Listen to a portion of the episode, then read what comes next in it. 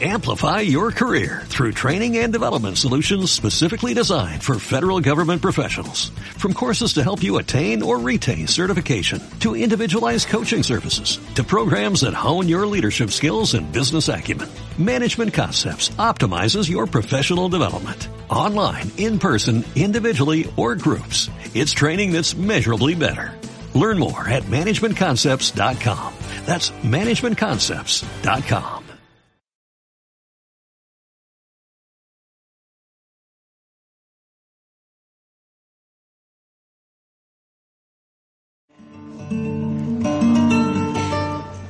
Ante todo, muy buenas noches. Bueno, pues quiero decir que estoy súper contenta de estar esta noche aquí otra vez, en Puerto Llano, volver otra vez. Y, bueno, y nada más, voy a empezar cantando un poquito por solear. Se lo voy a dedicar a todos ustedes con mucho cariño. Gracias.